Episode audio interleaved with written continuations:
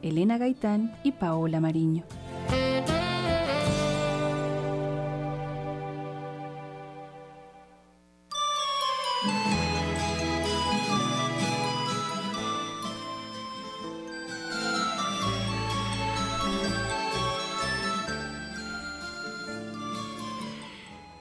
Con el sabor de la música colombiana, como todos los martes, nos recogemos con ustedes, apreciados oyentes, en el Perú y en Colombia. Qué gusto. Todavía eh, sentimos la ausencia de Fiorella de Ferrari. Creo que muy pronto estará con nosotros, como lo hacemos todos los martes. Mi saludo cordialísimo a todos ustedes en eh, el Perú, en la costa pacífica, en las altas montañas, en las selvas en todos los puntos eh, donde más de 44 emisoras nos están sintonizando. Del mismo modo, nuestro saludo a todas las regiones de Colombia. estamos estableciendo este puente que nos une como hermanos en el continente de la esperanza. Y bueno, hacemos radio esta noche, queridos oyentes, esta vez con personajes muy destacados en el mundo de la política, de la medicina, del derecho. Sí, he querido invitar en esta noche al doctor Julián López. Él es abogado y actual concejal de la ciudad capital de la ciudad de Bogotá, hace parte del Consejo de la Ciudad de Bogotá. Al doctor Germán Redondo, un eh, connotado médico gineco-obstetra, un hombre que hace parte de distintas comisiones de control en el campo de la medicina y que ha hecho parte también de la Defensoría del Pueblo en asuntos de la salud, quien ha debido enfrentar sendos debates en el Congreso de la República para precisamente defender las políticas eh, de la salud, eh, derecho primario y fundamental del pueblo colombiano y de todos los pueblos. Y el doctor Norberto Acosta, también eh, eh, ex eh, defensor del pueblo para la salud en su momento en Colombia, de modo que vamos a tener un espacio muy interesante. Y el tema, el argumento que vamos a afrontar, sin duda es de actualidad. Tendremos que acostumbrarnos a esta palabra, ¿no? Mm, de los vientres subrogados.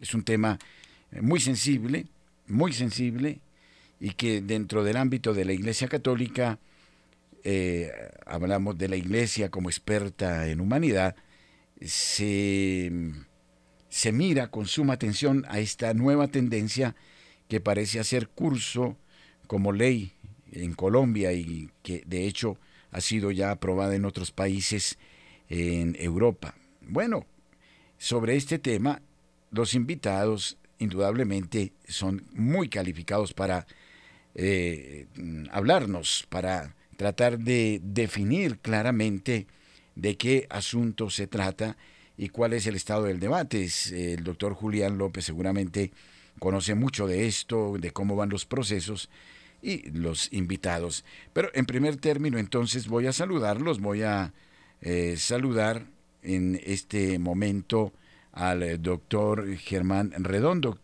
Muy buenas noches, doctor. Bienvenido de nuevo a Radio María. Muy buenas noches, padre. Muy buenas noches a todos los y las oyentes.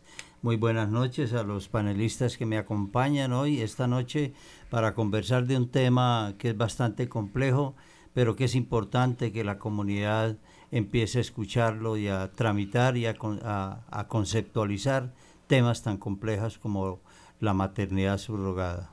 Exactamente. Doctor Julián López, muy buenas noches, bienvenido a Radio María. Padre, muchísimas gracias, verdad que un verdadero placer, me siento supremamente honrado de esta invitación, agradecerle verdad eh, y pues el tocar un tema tan neurálgico, diría yo, para la salud, lógicamente, de las colombianas, pero todo, sobre todo también lo que tiene que ver con el concepto de familia, que es lo que muchos de nosotros queremos defender. Claro que sí, y en este estado de cosas parece que por esta época hay un hostigamiento muy serio hacia la familia. Doctor Norberto Acosta, buenas noches.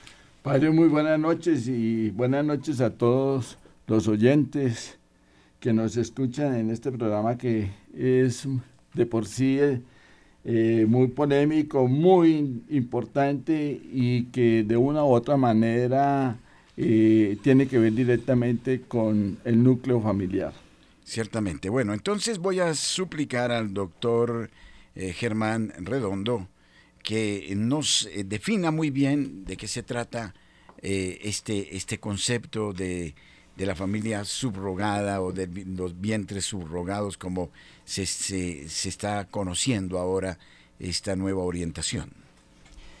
Existen, dijéramos, algunos casos de, parejas que no pueden concebir, que tienen algún nivel de infertilidad y, que desean tener un hijo. Eh, les voy a poner un ejemplo de una vivencia personal que tuve aquí con su venia padre en Bogotá. Yo soy ginecólogo y obstetra y ejercí por mucho tiempo en un hospital público aquí de Bogotá. Yo tuve que operar una mujer de 20 años eh, eh, de un aborto séptico, un aborto complicado, y tuve que extraerle la matriz, hacerle una histerectomía abdominal para salvarle la vida. Esa mujer eh, posteriormente se casó con un hombre una pareja eh, católica muy bien formada, pero querían tener hijos. Y resulta que ella, pues como no tenía matriz, no podía tener hijos. En ese caso, eh, eh, la hermana de ella era una mujer de 35 años que ya tenía dos hijos. Ella ofreció su, su, su útero, su vientre, para concebir el hijo de la pareja que no podía concebir.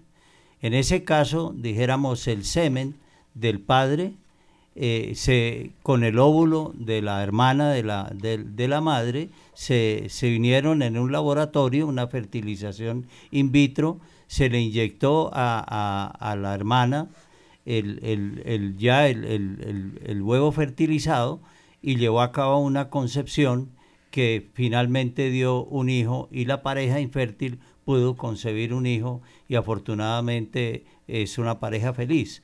Casos como esos, donde se da, dijéramos, una posibilidad de que una pareja infértil pueda tener un hijo y que la donante, la que presta su útero, lo hace por solidaridad, por amor o por afecto, es uno de los casos que se contempla como una posibilidad. Esta, eh, perdón, doctor, esta fertilización in vitro se puede definir heteróloga, ¿no? Porque eh, no, no proviene de la misma madre, del mismo padre, sino de otra madre.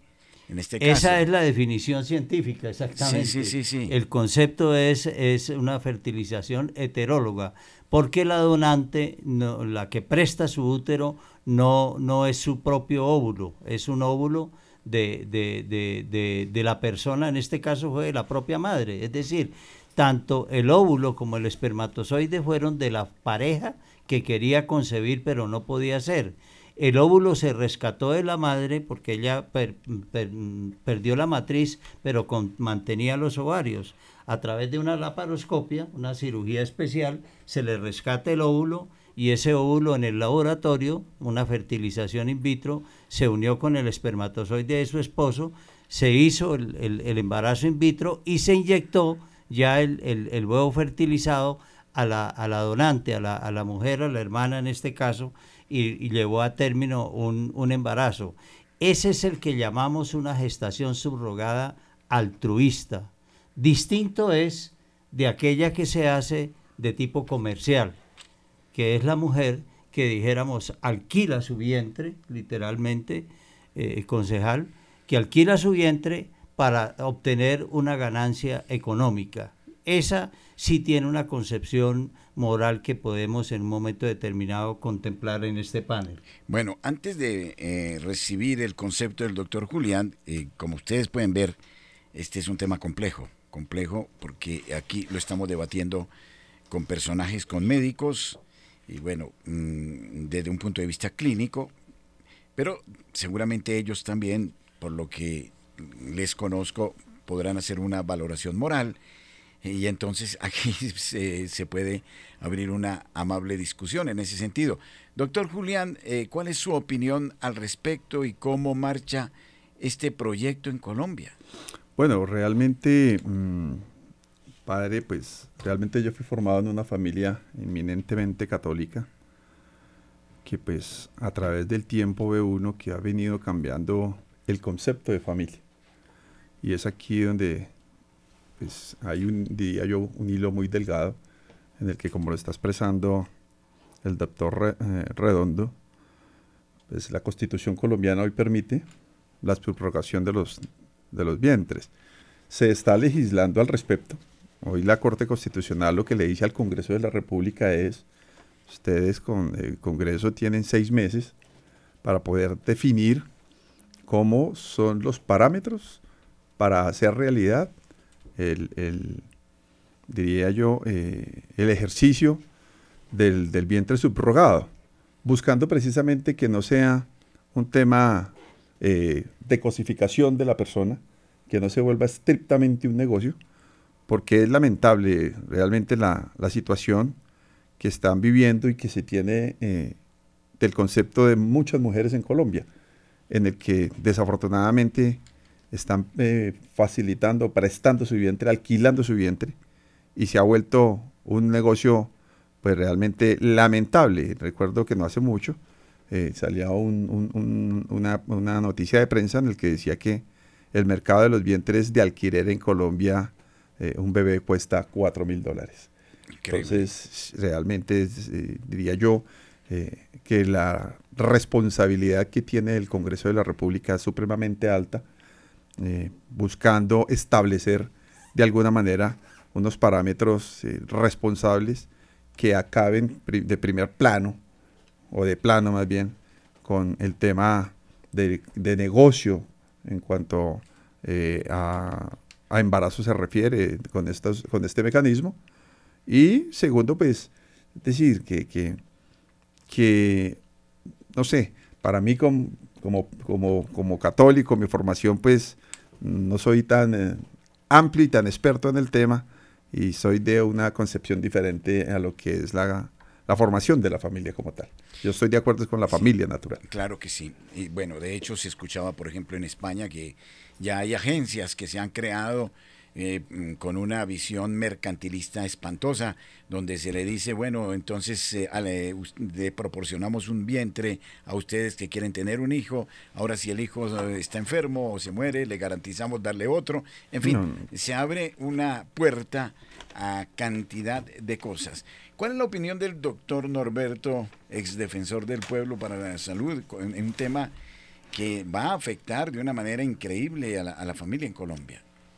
Sí, digamos, eh, aquí lo ha dicho el doctor Germán, eh, de, la, de la subrogación altruista.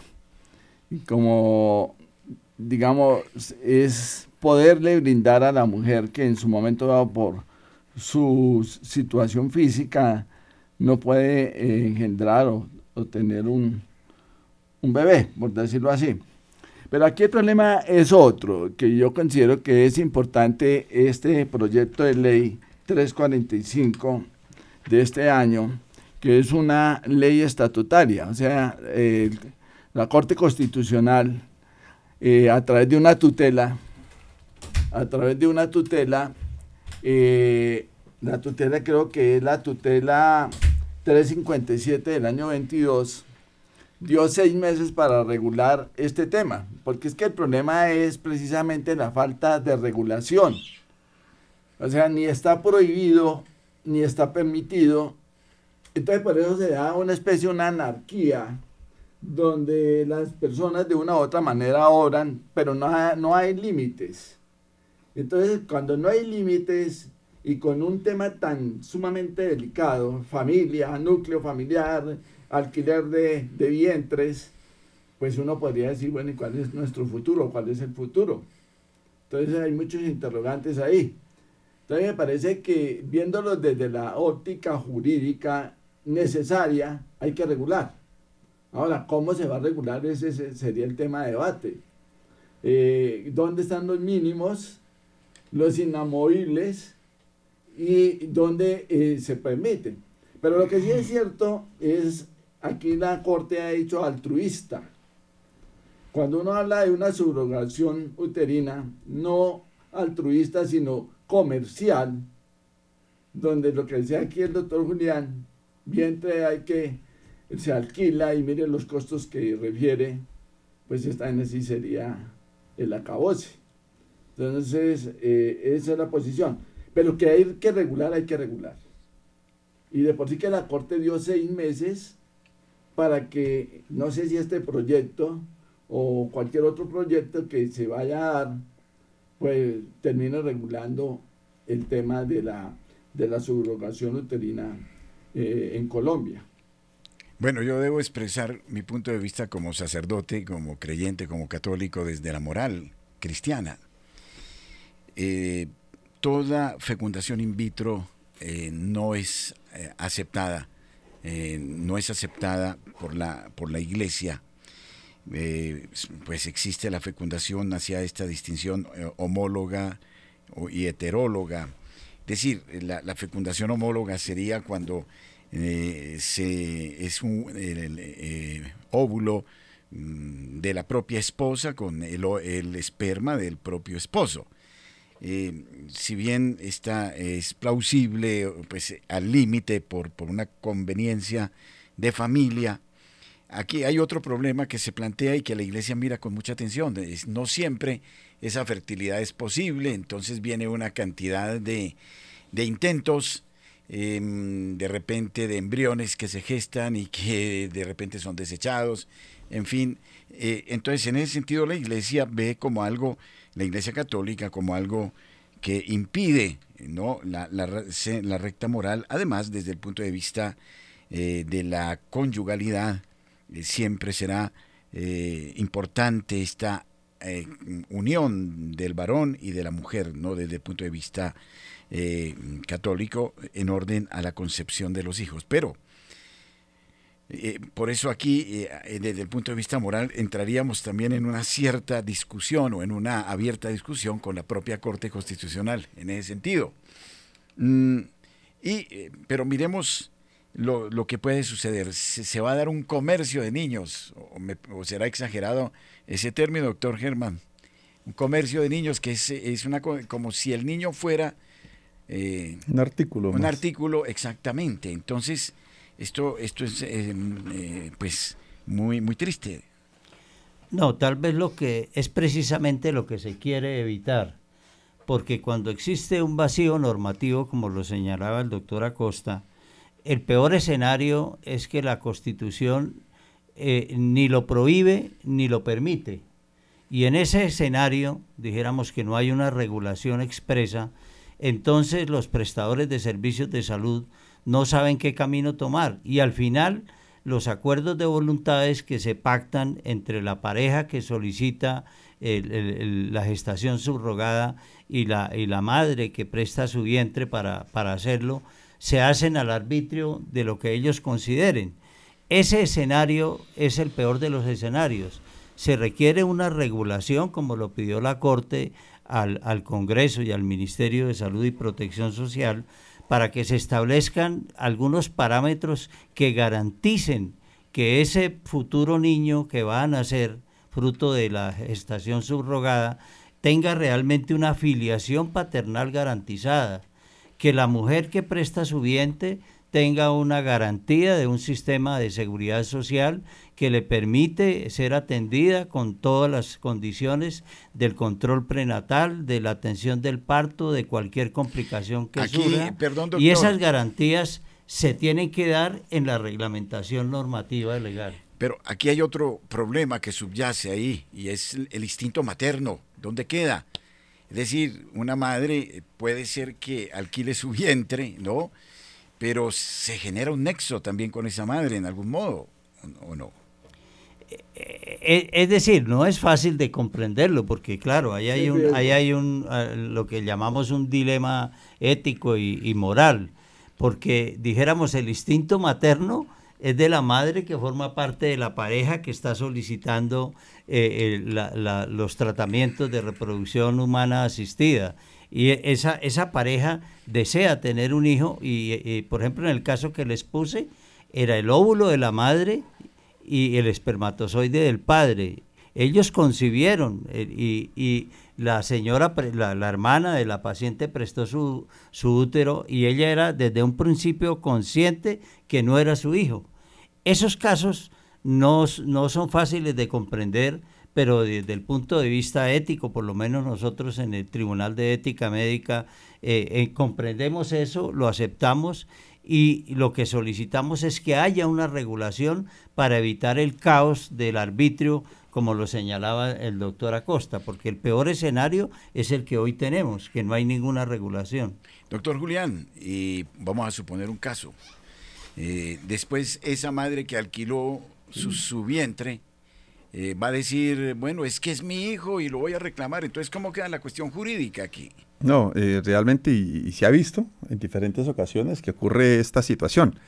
Eh, y entra, ¿verdad?, un tema moral y ético inmenso. Y, entiendo la posición del doctor Redondo, que pues, es un prestigioso médico de aquí del país, y que como él lo dice, en, en el tema ético, qué mejor que poderlo regular pero aquí podríamos nosotros, que es como, como el concepto de cada quien, ver eh, en qué queda la familia tradicional. Sí, ¿cuál es, ¿cuál es la razón de ser de la familia tradicional? Realmente nosotros desde la Constitución del 91 vemos que la, la familia se establece es a través del vínculo entre un hombre y una mujer. Mm, aquí, si bien se está concibiendo esta criaturita a través del espermatozoide del, esposo y el, óvulo de la, de la esposa, pues entra una tercera persona a regular, si lo queremos llamar, o a, ser parte de esta concepción. Y yo creo que ahí se rompe ese, ese, ese, ese concepto de familia como tal, de familia natural, ¿no? Claro. Diría yo. Yo diría que la extensión de, a, las diferentes formas de familia que se, que se conocen hoy, es decir, eh, la uniparental o la monoparental igualitaria han sido producto de pronunciamientos de la Corte Constitucional en las diferentes sentencias de tutela y constitucionalidad en, cuanto a demandas de asociaciones y de la sociedad civil, que propugna por la igualdad totalitaria y, que han deformado realmente o desvirtuado el concepto de familia tradicional. Aquí hay un tema muy interesante, doctor Germán. Y, bueno, llega un convenio eh, cuando hablamos de la subrogación, vienen unos eh, que se le denominan, eh, se denominan los comitentes, que viene siendo el espermatozoide, óvulo, que van a engendrar en un, en un útero que no, digamos, ahí, ahí entraríamos como, en una especie de lo que se refiere también como el tema de la, de la cosificación una cosa, allá están prestando un vientre para que allí pues se viva todo el proceso. Sin embargo, hay un tema, y lo, comentaba el doctor eh, padre, en el sentido de lo que aquí uno lee, dice, la afiliación está prohibida. La afiliación es eso que se puede dar, que es natural, en un momento dado, después de tenerlo en el vientre nueve meses y decir, me retracto y no entrego por decir algo, el fruto, no eh, el mío.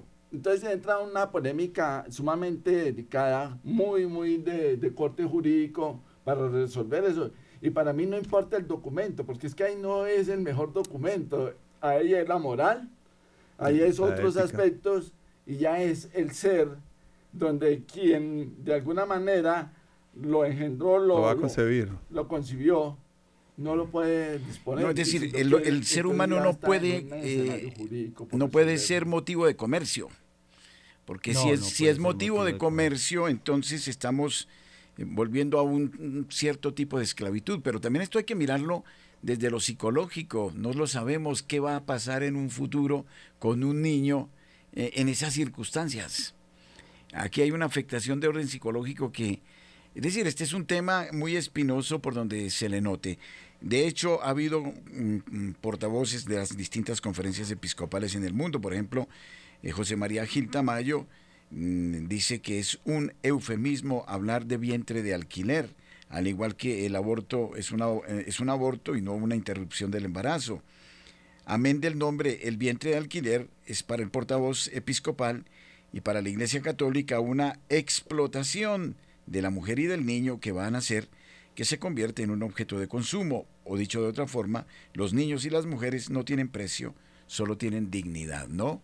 Em, en ese sentido.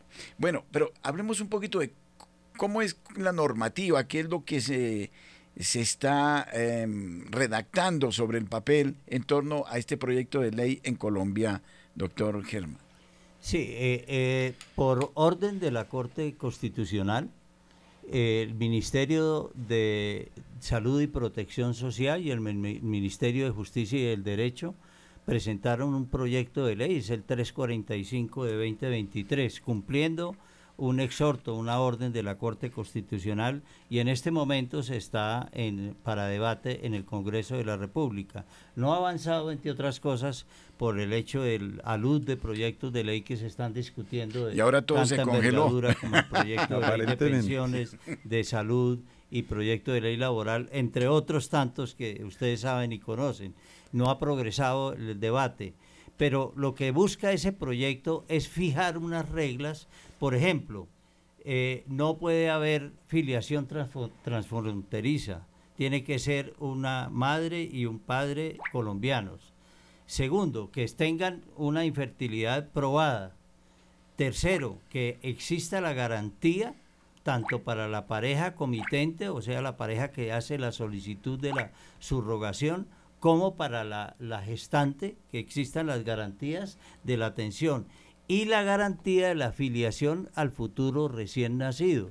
Es decir, no puede haber retractación, no puede haber retractación. Pero yo les voy a poner un tema todavía mucho más polémico, porque ese sí es un tema que seguramente ustedes no van a compartir, pero el alcance es que eh, la mujer gestante, aunque no se puede retractar, en el sentido de que no se puede negar a entregar el fruto de la concepción una vez nazca, sí puede recurrir a la sentencia C055, que es la sentencia de 2023 sobre el aborto. Ella puede recurrir, si se arrepiente, a pedir una interrupción voluntaria del embarazo y ahí sí generaría un conflicto de tamañas proporciones para la pareja que ya tiene la ilusión de tener un hijo, y, pero dijéramos la ley ampara a la gestante que pueda proceder a la interrupción voluntaria del embarazo, como denominan ahora el aborto, como lo señalaba el padre con, con toda propiedad. Ese sí que forma ahí un dilema moral y ético de proporciones demasiado grandes y traumáticas para, para la pareja que espera con ilusión un hijo. pero ahí entraríamos de pronto, padre, eh, a un super conflicto, como lo está diciendo usted, doctor Germán, porque si bien dentro de su experiencia, experticia, conocimiento, realizan este, esta eh, concepción in vitro, dice uno, tuvieron ética para eso, ¿a dónde queda eh, doctor Redondo, la objeción de conciencia para ahí sí practicar el aborto. Ese es el tema que yo iba a tocar, la objeción de conciencia. Nosotros lo trabajamos mucho en, el, Senado, eh, eh, peleamos por eso y precisamente, mm. doctor, en esta ley estatutaria... hubo, ética, hubo ética para concebirlo, concebirlo y a dónde queda la objeción ahora para, mm. para quitarle la vida. Pero, a ver, yo hago la pregunta a ustedes entonces, muy interesante. ¿Cómo va eso de la objeción de conciencia con relación al aborto en los médicos? ¿Se ha respetado en Colombia? ¿No se ha respetado? Eh, ¿Cómo está esa situación, doctores? Sí, eh, qué, buena pregunta, concejal. Eh, esa es la astucia de los concejales, Ponerlo a uno contra las cuerdas. No, lo digo fraternalmente, ni más faltaba. en este momento, en Colombia se ha respetado la objeción de conciencia. ¿Qué es la objeción de conciencia? Un médico que le llega a una paciente solicitando una interrupción voluntaria del embarazo, si el médico tiene restricciones morales, éticas o religiosas, dice yo no practico abortos de ese tipo, no, ni, eh, de ningún tipo, objeto conciencia.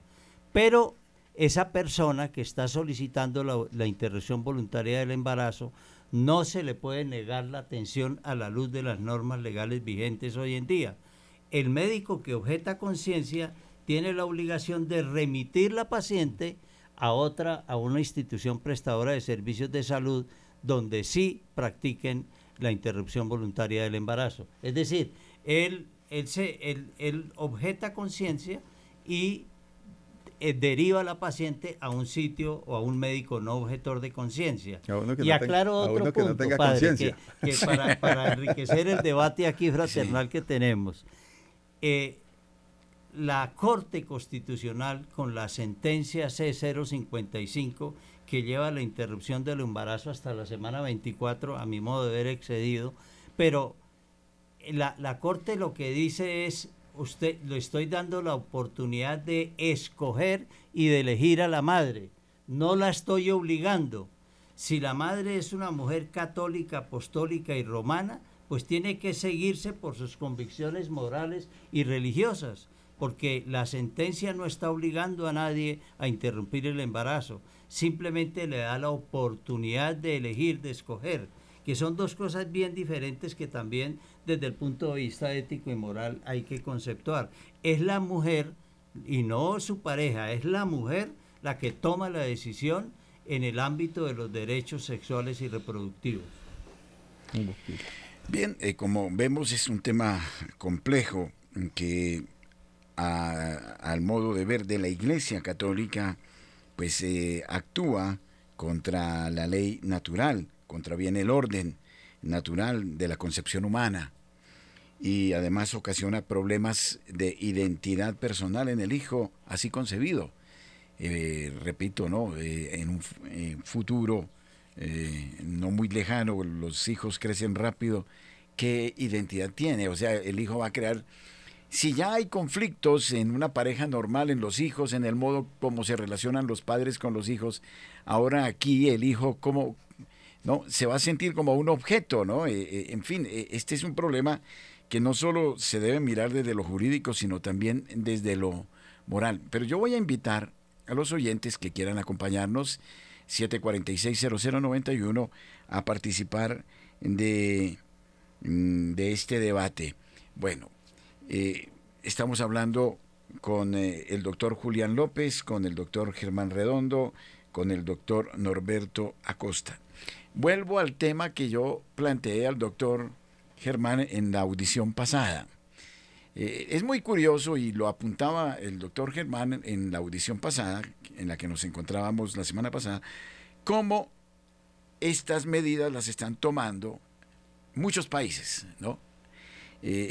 pregunta, esto, mm, esto no tendríamos que verlo también dentro del concepto de este gobierno profundo, de este nuevo orden mundial, de estas políticas que se están imponiendo desde fuera y que las cortes van asumiendo en algún modo, no hay un, es decir, cuando el doctor Norberto hablaba de, de eh, el altruismo, me parece, o una palabra que pronuncia la Corte Constitucional, eh, que como que deja ver que eso, pues desde ese punto de vista sí, pero el otro no, relativiza lo moral.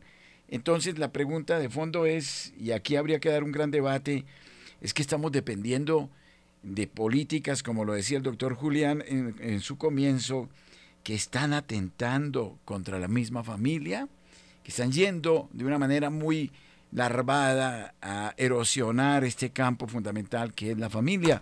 ¿Qué opinan ustedes? Doctor eh, Julián. No, pues yo realmente eh, creo que, como le diría, eh, digo o dije desde un principio, yo creo que eso va en la formación. Desde casa y lógicamente los valores que le, le, imparten a uno dentro de la familia. Yo pues realmente no concibo este tipo de, de, de concepción, no consigo este tipo de concepción materno. Creo que la ética siempre va a ser transversal en los temas que se relacionan con, la conformación de la vida, pero con, la formación de la vida, pero una vida digna, eh, las formas de vida, la interrupción de la misma, de la misma vida, los métodos para preservarla y conservarla, y de manera eh, inescindible, diría yo, inseparable las creencias religiosas, que no nos podemos apartar de ellas y mucho menos a la fe, juegan un papel importante en esta situación. Y, y, pues vemos nosotros que desafortunadamente el Estado hoy no tiene en cuenta realmente esas concepciones religiosas. Recordemos que nuestro país es un país laico que invoca en todo momento a Dios en su preámbulo, inclusive lo establece así la Carta Política del año 91 y en sus primeros artículos que hace de plano hoy en día es excluir la nación como un país religioso, como era cuando estaba en vigencia la antigua constitución del año 86. Claro, tengo oyente ya con nosotros. Buenas noches, ¿con quién hablamos? Aló, buenas noches, padre, con Teresa Romero. Sí, ¿desde dónde me habla Teresa de Bogotá? Bienvenida, Teresa. Sí, buenas noches para los doctores. Buenas noches. Eh, pues yo creo que esto es un problema más que moral, es como, como de sociedad, ¿no? Porque como quieren destruir a la familia, ahora los niños se suicidan. Todo esto es conlleva muchos problemas. Si muchas veces un niño adquirido de papá y mamá de un matrimonio santo, sano, le llegan muchos problemas al hogar. Entonces yo creo que esto es terrible porque esto ya se vuelve el ser humano, es como si fuéramos una Coca-Cola, una industria de niños, un supermercado de niños.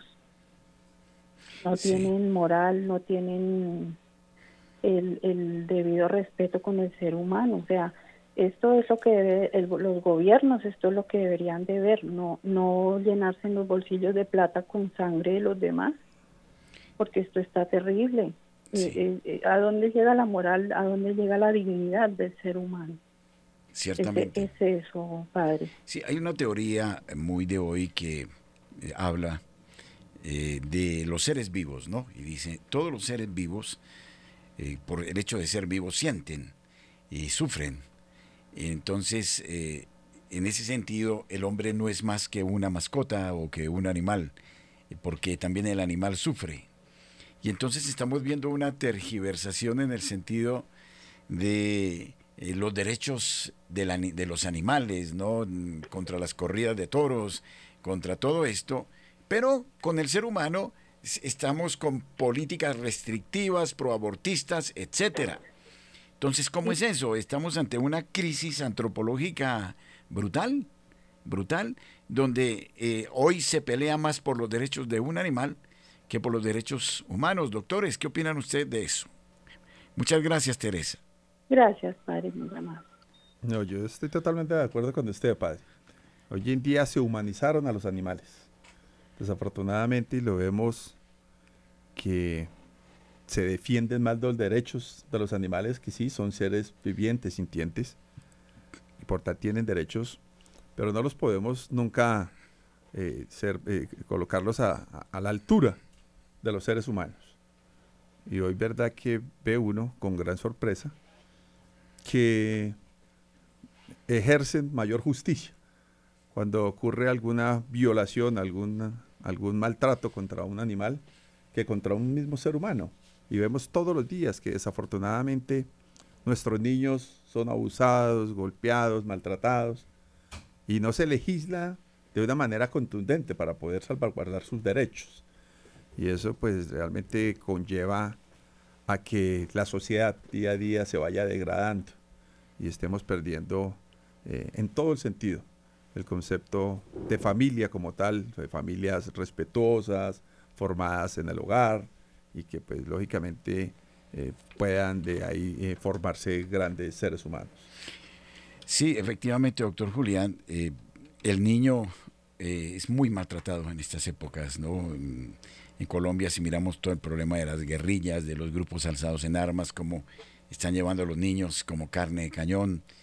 Eh, ahora estamos escuchando en los Estados Unidos, el Daily Mail. Hace poco publicaba una noticia, un estudio del famoso caso Epstein, eh, de este hombre que termina en una cárcel, se suicida, aparentemente dicen que se suicida, eh, que establecía nexos con grandes personalidades del mundo para tráficos de niños eh, para abusos de niños, de niñas, eh, llevándolas a las Islas Vírgenes, Con Eh, grandes personalidades mundiales. Exactamente, de, por medio, amén de el tráfico de órganos con niños también. Entonces, realmente esto es monstruoso como efectivamente es una política que quiere acabar con, con- con la infancia y que tiene una intencionalidad bien precisa y en- es ahí donde hay que dar un poquito el debate. No sé, porque me parece que a veces hacemos una lectura de lo legal solamente, pero hay que mirar la intencionalidad, de dónde viene, para dónde va. Bueno, puedo ser conspiranoide, doctor Germán, no sé, ¿qué opina? No, mire. Conspiracionista padre, sería la palabra. Nosotros, por ejemplo, en el, en el Tribunal de, de Ética Médica, pues nos tenemos que ceñir estrictamente a las normas legales que nos rigen. En este caso es la ley 23 del año 81, que es el Código de Ética Médica. Y el Código de Ética Médica predica en, uno de sus artículos que en materia, cuando no está regulado en Colombia, nos debemos seguir por las normas a nivel internacional y por la, lo que predica la Organización Mundial de la Salud y la Asociación Médica Mundial. Pero, por ejemplo, en el caso que nos ocupa, eh, uno va a explorar y generalmente, concejal, cuando se va a expedir una norma legal, se mira a nivel internacional qué se hace. Y en el caso que estamos hoy discutiendo sobre la gestación subrogada, hay tres tipos de normas. Hay unas de prohibición total. Hay países que prohíben la subrogación total. Hay otros que la admiten en todos los casos, incluida la comercial, incluida entre parejas del mismo sexo, entre, e incluida en personas solas que quieren tener un hijo. Es decir, es, es permisividad to- total. Y, y existe un tercer caso, como el nuestro, en que no está regulado. Y entonces cuando no está regulado, pues ese es, ese es el peor escenario, creo yo, porque se sucede siempre los peores escenarios. Porque cuando hay una regulación, pues por lo menos las normas legales hacen que, que uno le diga al médico, usted tiene que actuar en concordancia con la norma legal y a las personas que están solicitando tienen que ceñirse a, a la norma legal. Cuando no existe, como en este caso, es el peor escenario, es el peor escenario. Entonces, yo sí creo que debe hacerse una regulación y una regulación lógicamente consultada, mm, respetando los derechos sexuales y reproductivos del- de, la mujer, porque desde mi punto de vista y como ginecólogo, si una mujer es infértil y una pareja no puede concebir hijos y lo puede y lo y quiere tenerlos y, y- y no se aviene, por ejemplo, a la adopción, que es un mecanismo eh, eh, muy importante porque, porque pues lógicamente un niño que no tiene padres va a conseguir un hogar donde va a, a- a hacer su futuro y la pareja va a estar feliz porque tiene un hijo, pero muchas veces eh, los procesos de adopción son muy complejos también y la pareja quiere que por lo menos una parte de ellos esté en ese hijo, porque mo- puede ser el óvulo de la madre o puede ser el espermatozoide del padre o los dos, como en el ejemplo que puse yo al principio, Claro. que de alguna manera hacen que ese vínculo filial fraternal eh, crezca y, y- y- y ayude a la felicidad de, de esa familia, porque yo sí lo veo como una familia. Bueno, Germán, ¿a usted no le parece? que- Perdón, Norberto, qué pena, doctor Norberto, tengo un oyente, vamos a recibirlo antes y ya hablamos. Eh, buenas noches, se nos fue, se nos fue. Pero yo quiero hacer una pregunta al doctor Norberto con base en su experiencia. Me acuerdo que en alguna época tenía que hacer control sobre las casas de, de clandestinas de aborto y, bueno, en verdaderas mafias terribles. A ver, ¿no creen que también esto de los del vientre alquilado, etcétera, ya no se viene presentando por ahí así como por debajo de cuerda y, y se, se está dando eh, de una manera también, eh, dijéramos, atrevida? Comercial. Sí, eso es comercial y por supuesto, igual que y, y aún no ha desaparecido pese a que cuando hablamos de interrupción asistida, eh, se siguen presentando esos sitios donde acuden muchas niñas, inclusive muy jovencitas, a, a practicarse este tipo de procedimientos que es de alto riesgo. Lo mismo pasa con esto. Eh, ya comienza a darse la parte comercial en el alquiler. y es donde comienzan también a salir las cifras, cuánto vale. ¿sí? Y comienza a tener ya un costo. Entonces, pues, por supuesto que ahí, digamos, visto desde la moral y todo, pues imagínense, e, es, un, es algo comercial, es un producto que da eh, ganancias. Entonces, necesariamente, y ahí es donde yo también pienso, doctor Germán. Pero eso configura, actualmente, ¿configura un delito eso o sí, claro que se configura un delito. Y es que ahí hay un cuento, en esa legislación, que no la veo yo aquí al leer uno, ¿cuál es la, digamos, cuál es el rol del Ministerio de Protección Social? Como quiera que es el, el ente controlador, regulador de todo lo que tiene que ver con la parte de salud. Entre otros, el lugar donde se van a practicar este tipo de procedimiento, porque no será en la casa, eh, será en algún sitio. Ese sitio eh, va a tener unos estándares mínimos, se le va a exigir unos requisitos mínimos, unas condiciones mínimas, ¿y cuáles son? O es, o es un simple consultorio. En el momento ya de que se vaya a, digamos, podría decir que sería como un quirófano. Pero además de eso, ¿en qué condiciones? Tiene que haber unos estándares mínimos que se le habilite y se le autorice para hacer este tipo de procedimientos. Y este procedimiento como tal de la subrogación uterina necesariamente también se tiene que regular se tiene que dar unos estándares. Uno tiene que decir, mire, ese servicio es un servicio más, como decir un servicio de ginecología, de optometría, de lo que sea. Este es otro servicio más que hay que controlar, que hay que vigilar desde el ministerio. Y los mínimos son estos, lo mínimo que debe tener es eso. Entonces ahí es un tema que todavía yo no veo que el Ministerio de Salud se haya pronunciado al respecto el lugar donde se vayan a realizar. Eh, eh, en la normatividad actual, eh, padre y oyentes, existen las normas de habilitación para los centros de tratamiento de reproducción humana asistida, que son centros de IPS de alta tecnología, con tecnología de punta. tienen unas características muy especiales porque para hacer fertilización in vitro, pues se requiere una tecnología supremamente avanzada. Para rescatar un óvulo de una mujer a través de la paroscopia, pues se requiere, son tecnologías realmente muy avanzadas. Y, además el personal que participa ahí eh, no es solamente un médico ginecólogo, sino que tiene que ser un infertólogo. Y, y son realmente, dijéramos, las técnicas y la tecnología es muy avanzada y en las recomendaciones que hizo la Academia Nacional de Medicina al respecto al proyecto de ley estatutaria 345 que hemos comentado, es precisamente uno de esos puntos, que se exige la habilitación de los centros que actualmente existen, porque actualmente existen centros de, reproducción asistida, existen eh, y se hacen, se hace hoy en día en Colombia a pesar de que no está regulado como no está prohibido, se hace, se hace eh, eh, eh, gestación subrogada. Y hemos tenido casos de señoras que han sido tres veces madres gestantes subrogadas. esas, señoras, esas señoras, a nuestro leal saber y entender, lo están haciendo de una manera comercial. Como Pero ese cuenta, el, proyecto de ley, dice máximo dos. El proyecto de ley no permite. No, máximo dos veces. Pero no, no comercial. No comercial, no. Eh, pero hasta un tope de máximo de dos. Y máximo de dos. Sí. y una mujer que ya haya tenido hijos propios. Y que ya haya tenido Es decir, es que la regulación es para eso. Pues para evitar el caos del que usted hablaba. Porque es que el peor escenario es el actual. El actual sí, sí es, es eh, mejor dicho, se está haciendo...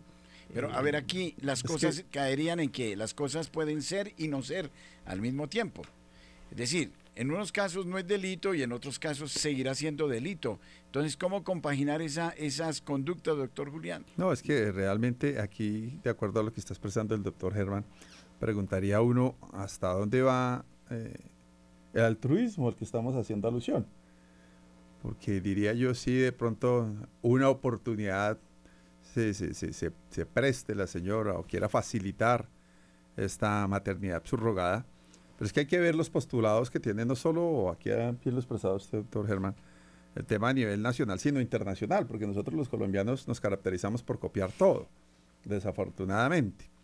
Y hay que ver, por ejemplo, la agenda al año 2030, que tiene la Asamblea General de la ONU, que tiene los objetivos de desarrollo sostenible y que dentro de lo mismo ha promovido la ideología de género como un concepto y actitudes completamente contrarias a lo que nosotros conocemos como familia tradicional, que es la constituida por un hombre y una mujer con sus hijos. Y para el caso que nos ocupa hablar de maternidad subrogada o alquiler de vientres, hace años era un tema que no se podía pensar aquí en Colombia, porque precisamente los debates y conceptos giraban en torno a una posible comercialización de los seres humanos, pero que vemos que hoy en día está en boga a nivel nacional e internacional, y la implicación misma que significa alquilar un vientre. Mm, para gestar lógicamente un bebé ajeno en el cuerpo, en el cuerpo de otra mujer, en el tratamiento de implantar un ser humano en el útero de una mujer que biológicamente pues no puede embarazarse. Ahí es donde dice uno hasta dónde va ese carácter de altruismo realmente para concebir a, esta criatura y hasta dónde va el tema ético y moral una vez se conciba ese niño para no crear seres humanos sin, sin, sin amor y sin... Y los de, eh, concejal, y los derechos del niño. Claro. Porque es que, ahí también hay que mirar, eso no se puede desconocer. Y hay que mirar toda una regulación eh, que está ahí, porque es un ser, o sea, no es una cosa, él también tiene derechos. ¿Y cuáles son sus derechos? Y papá y mamá y todo ese escenario sumamente complejo eh, va a ser una cosa que de pronto... Eso es lo, exactamente eso es lo que se tiene que garantizar en la regulación, los derechos del, del futuro recién nacido. Eso, eso, es fundamental, que quede absolutamente claro, como los derechos de la, de la gestante subrogada y los derechos de la pareja que aspira a tener un, un, hijo. Es decir, es, eso es lo que tiene que hacer la regulación, que hoy no existe. Pero es que hoy, padre, como no está prohibido, pero tampoco está permitido, entonces eh, eh, no se puede prohibir. No, no se puede prohibir porque no está prohibido. Y el ministerio, y la, exacto, y la, la pregunta que usted hacía es por qué el ministerio no lo regula porque no tiene una ley para regularlo. Eh, eh, recuerde usted que la sentencia C-355 de, del año 2006, que fue la que permitió el, el, aborto en tres casos excepcionales, ya con esa sentencia, en la sentencia, eh, la sentencia ordenó al ministerio que regulara y el ministerio reguló el procedimiento, en fin. Pero en este caso no existe porque lo que hizo la Corte fue que exhortó al Congreso a que legislara. Y el, y el Congreso no ha legislado. Como el Congreso no ha legislado tampoco en materia de aborto, porque es un tema tan complejo que se hacen debates allá y, no llegan a acuerdos. Oye, pero a ver, aquí yo planteo la pregunta al doctor Julián. Y finalmente no hay norma legal. Doctor Julián, eh, usted que es concejal, Aquí el doctor Germán ha dicho una cosa seria, que no ha regulado el eh, Congreso en la cuestión del aborto. Entonces, un momentico, la Corte Constitucional eh, se volvió ahí como, es decir, abusó de su autoridad imponiendo el aborto eh, pues la, hasta las 24 semanas. a ver, ¿y el Congreso qué? ¿Y que ¿No se violó el orden jurídico? Bueno, eh, yo creería que, que, en parte diríamos que sí, realmente porque bien lo está expresando este padre, le falta regulación y no es un tema nuevo, ¿no, doctor Germán? Eso viene de hace varios años. Recuerdo aquí que, estoy, estoy viendo, la Corte ha advertido sobre la necesidad de regular, ya han sido varias veces que han, eh, o en diferentes oportunidades que la Corte ha puesto de presente la impresión de necesidad de que exista la regulación sobre la maternidad subrogada. El precedente principal que existe sobre este tema está en la sentencia TEST 968 del año 2009, que en esa oportunidad la Sala Segunda de Revisión estableció que en la doctrina que ha puesto de manifiesto la necesidad urgente de regular la materia para evitar precisamente la mediación lucrativa entre las partes, que llevan llegan a un acuerdo o convenio de este tipo. La desprotección, que le estaba preguntando usted ahorita, doctor Norberto, la desprotección de los derechos e intereses del recién nacido. Los actos de disposición del propio cuerpo contrarios a la ley y los grandes conflictos que se originan cuando surgen, surgen desacuerdos entre las partes. Que eso, pues, eh, hasta dónde va, hasta dónde va mi derecho, diría quien tiene, quien tiene en su vientre al, al niño que ha de concebir. La sala también advirtió que dentro de este contexto se ha evidenciado la necesidad de una regulación exhaustiva y de cumplimiento de una serie de requisitos y condiciones que de alguna manera le den eh, algo de legalidad a esta situación. Eh, ciertamente, fíjense ustedes todos los matices que tiene una decisión de, de este estilo. Es muy, muy compleja la cosa y muy delicada. Creo que tendríamos que volver sobre lo que la naturaleza dicta, lo que Dios dicta, es decir, la familia constituida por el varón, la mujer, la familia estable, eh, que debemos tutelar por encima de cualquier cosa. El Papa San Juan Pablo II siempre se lamentaba, por ejemplo, pero no sé si tenga que ver con el tema que estamos tocando esta noche, de los embriones congelados, que este es otro problema eh, que aquí incluso mm, hace unos años yo escuché, aquí había un, médico famoso, un doctor Lucerna, o bueno, eh, que era... El King Lucerna. Exactamente, en ese campo, ustedes lo conocen muy bien, que no sabía qué hacer con una cantidad de embriones congelados. Un embrión ya es una vida, eh, es una vida como tal, así lo veía San Juan Pablo II. Es decir, ya esto venía desde atrás. Y por ejemplo, eh, todo esto de la inseminación, no sé si sea eh, eh, impropio decirlo, artificial. desde el punto de vista clínico, pues no sé si se pueda usar esa palabra. Pero quiero decir, los experimentos con cantidad de embriones que se perdían, en fin. Entonces, realmente aquí había otro problema ya de orden moral bastante complejo. O sea que no es un problema de ahora, no sé su opinión. Sí, no, eso no es un problema nuevo y los problemas eh, éticos y, morales eh, son muy difíciles de solucionar precisamente por, su complejidad y porque, dijéramos, la perspectiva moral depende de, los principios de, cada quien. Eh, por eso el Congreso no es que no haya querido, sino que no se ha podido poner de acuerdo, porque en el Congreso hay representantes de distintas iglesias, hay representantes eh, eh, que son demasiado liberales, otros que son muy conservadores y tienen puntos de vista y su concepción moral eh, puede ser divergente. Entonces no se ponen de acuerdo y al no ponerse de acuerdo esos proyectos, algunos muy buenos desde mi punto de vista, terminan archivados. Porque, repito, para, para mí es peor la desregulación.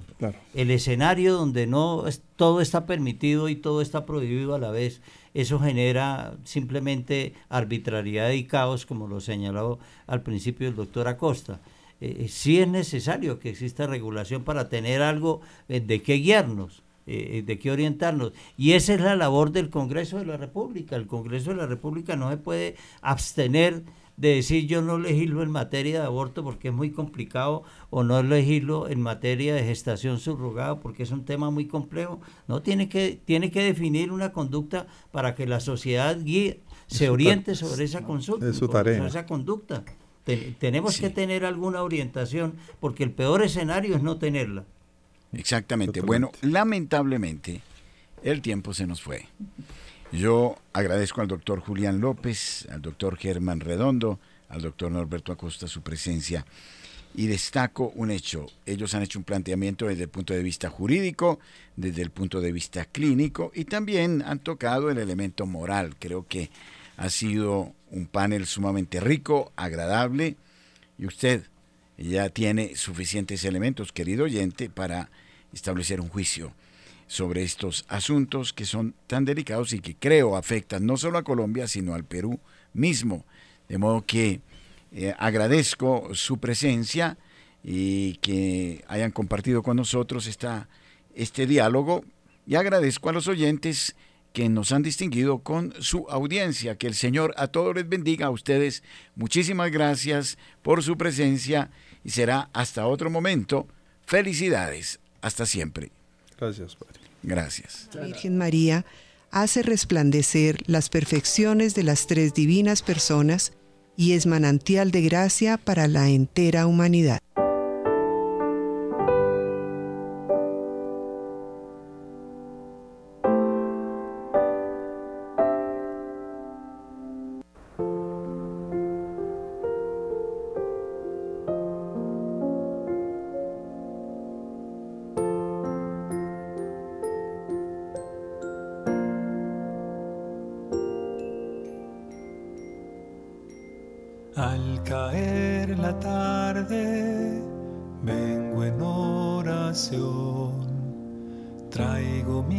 Cansancio en el corazón y no sé cómo dormirme sin tu abrazo. Madre mía, quiero ir a tu regazo como un niño pequeño quiero descansar, sabiendo que mi alma tendrá paz, pues tú velas mi esperanza y mi inocencia. Madre mía, me consagro en tu presencia y como un recién nacido rompo en llanto, esperando que me llegue tu consuelo. Me abandono en tus brazos y me arrullo con tu voz, sabiendo que eres tú quien me aguarda.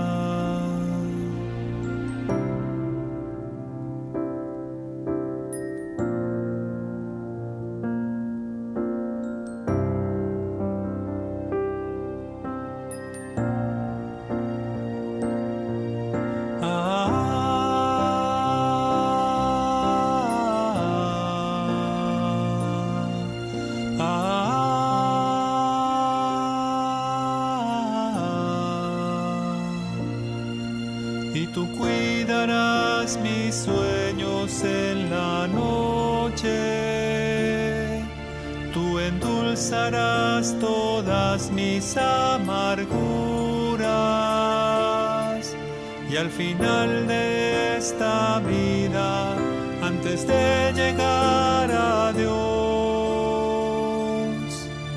recíbeme en tus brazos, Madre mía.